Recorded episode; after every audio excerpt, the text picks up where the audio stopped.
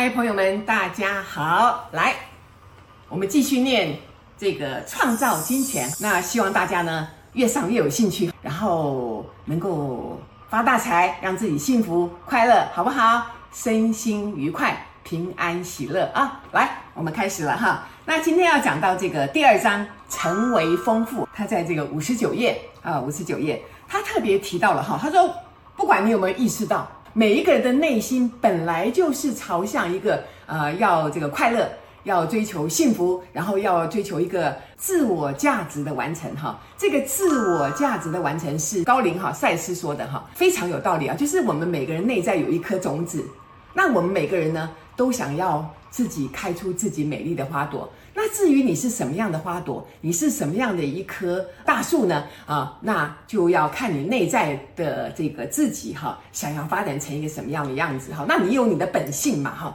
那每个人的本性就是特殊的，你跟别人完全不一样的。所以换句话讲，每个人都要发展出。真正的自己哈，那完成自己啊，此生来到这个地球上的任务，那开出自己的花朵，成为自己的大树，好吧？所以呢，欧林也强调哈，每个人本来就是要这个淋漓尽致的这个活出自己哈，真正的自己，淋漓尽致哦。那如果你要淋漓尽致，你必须是丰盛的，因为各位要知道，金钱可以帮助我们完成非常非常多自己想要的事情。非常非常多啊、创意，你的梦想都需要金钱帮我们完成，所以灵性啊、必然是丰盛的，好吧？所以来看一看，他说：那你要这个发展自己，你要这个成就自己，那你要把自己的所有这些这些优点呐、啊，你自己的快乐，你自己的特长，你的潜能都要彰显出来的时候，这个彰显的能力，就是把你内在的这个潜能发扬光大的这个彰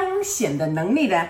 他说：“关于彰显，有个相当重要的部分，就是学会只创造那些能满足自己最深层需求的事物，然后呢，将那些事物当作工具，啊，用它们来帮助你成长，并且尽可能的去拥有一个最美好的人生。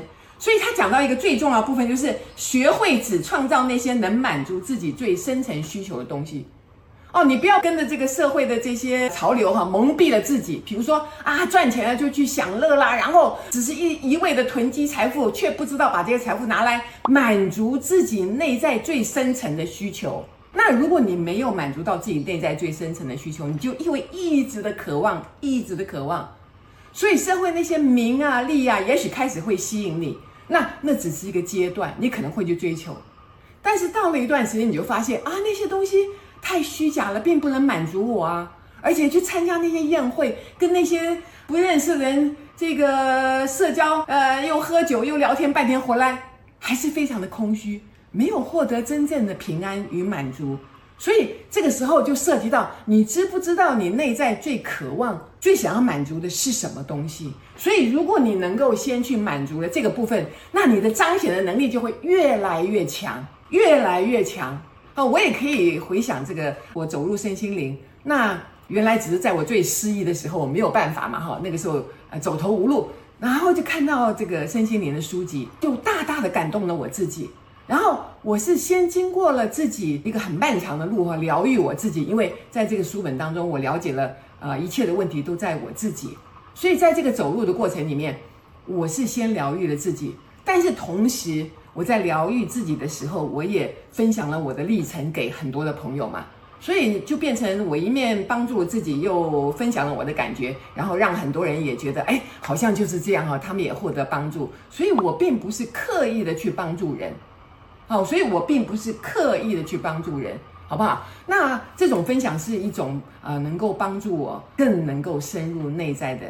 一件事情，那无形中呢，呃，我就获得了更多的这个资源嘛，哈，因为朋友都回馈给我，所以也帮助了我的进步，好吧？所以丰盛的历程其实啊、是要能够满足内在最深层的需求。那我的那些伤痛，我过去的那些经历啊，那如果我的受伤都还在。那我带着这个伤痛，其实也是很难帮助人的。问题就是说，比如我一直很伤痛，可是我自己不知道我的问题在哪里。可是我看到别人很悲哀，我就想要去帮助他嘛，一直想要帮助，想要帮助。其实这种帮助，其实也代表着一种我在别人身上看到问题，其实也让我发现了我自己的问题。各位这样了解吗？就是说，呃，如果我没有看到别人发生那个问题，其实我好像也不知道自己内在好像也有这个问题。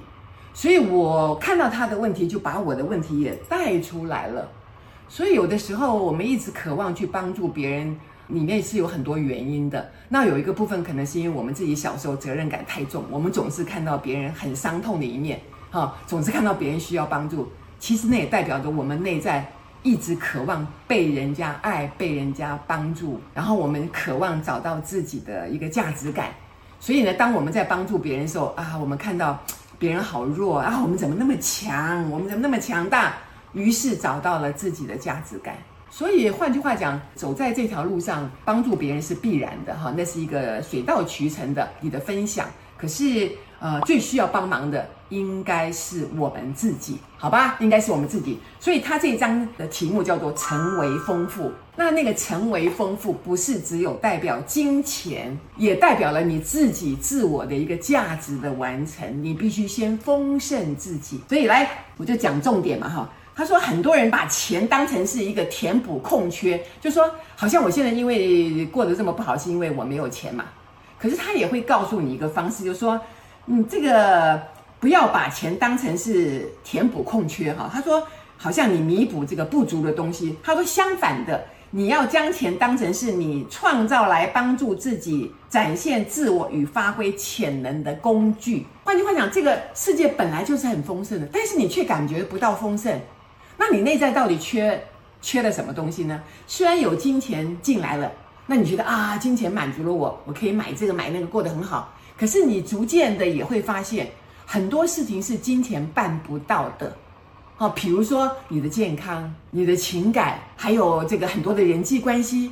所以你内在的每一样的呃身心灵所需要的一些疗愈，那。在最初的时候，都会用一种比较饥渴的方式，好像觉得我是因为没有钱才没有得到重视，或者我是因为没有钱才有今天这样的一个结果，大家都看不起我，怎么样怎么样。但是你一步一步的追下去之后，你会发现，原来金钱这个要取得并不是很困难的。最重要的是我的身心灵不平衡，我内在有很多的伤痛，我带着很多过去的想法。好，我认为很多事情是不可能的。我认为这个金钱是很困难的啊。我认为这个我不值得享有，种种的问题就会逐渐的被带出来，好吧？好，所以呢，他说，金钱或事物并不能自动满足你的需求或带给你想要的感受。他说，如果你想要拥有更多内在的平静或者是幸福，那你必须先让自己的内在宁静的品质进入你自己的生活当中。所以你想要拥有什么，你就要先活出那样的一个精神。比如说啊，我有钱就会很快乐，那你要现在就开始快乐的去做你喜欢的事情，不要等到有钱才开始做。就是这一章的精神，凡是你所想要的那个事情，你想要快乐，想要有活力，想要这个呃让自己更开心，那你就先去做那些开心的事情，让你去做那些开心的事情，然后。金钱会因为你的心情喜悦而自动的会很快速的被吸引到来。那你会说，那我我没有钱，我我怎么做那些事情？很多事情是不需要很大一笔金钱的，很多很多事情是你只要去做了，啊你就会发现其实并不需要那么多的财富啊，去让自己有活力，并不需要很多的金钱就可以做到的，而是一种心情上的一种转换。哦，那你很喜悦的去过这样的生活，你就看到哇，这个想要有钱并不是那么困难的。各位，我这样说啊，你会有一点呃感觉到很心动吗？那你就现在开始，马上就去做自己想要的事情，要去呃喝一个下午茶，呃想要到海边走走，想要这个呃看看美丽的月亮、美丽的风景。并不需要花很多的钱呐、各位朋友，你马上就能做得到的。那这样的幸福要不要先给自己？如果你先给自己的，代表你是非常疼爱自己的。又来了，各位，当你很疼爱自己，你喜欢自己，你让自己很舒服，请问你的能量场好不好？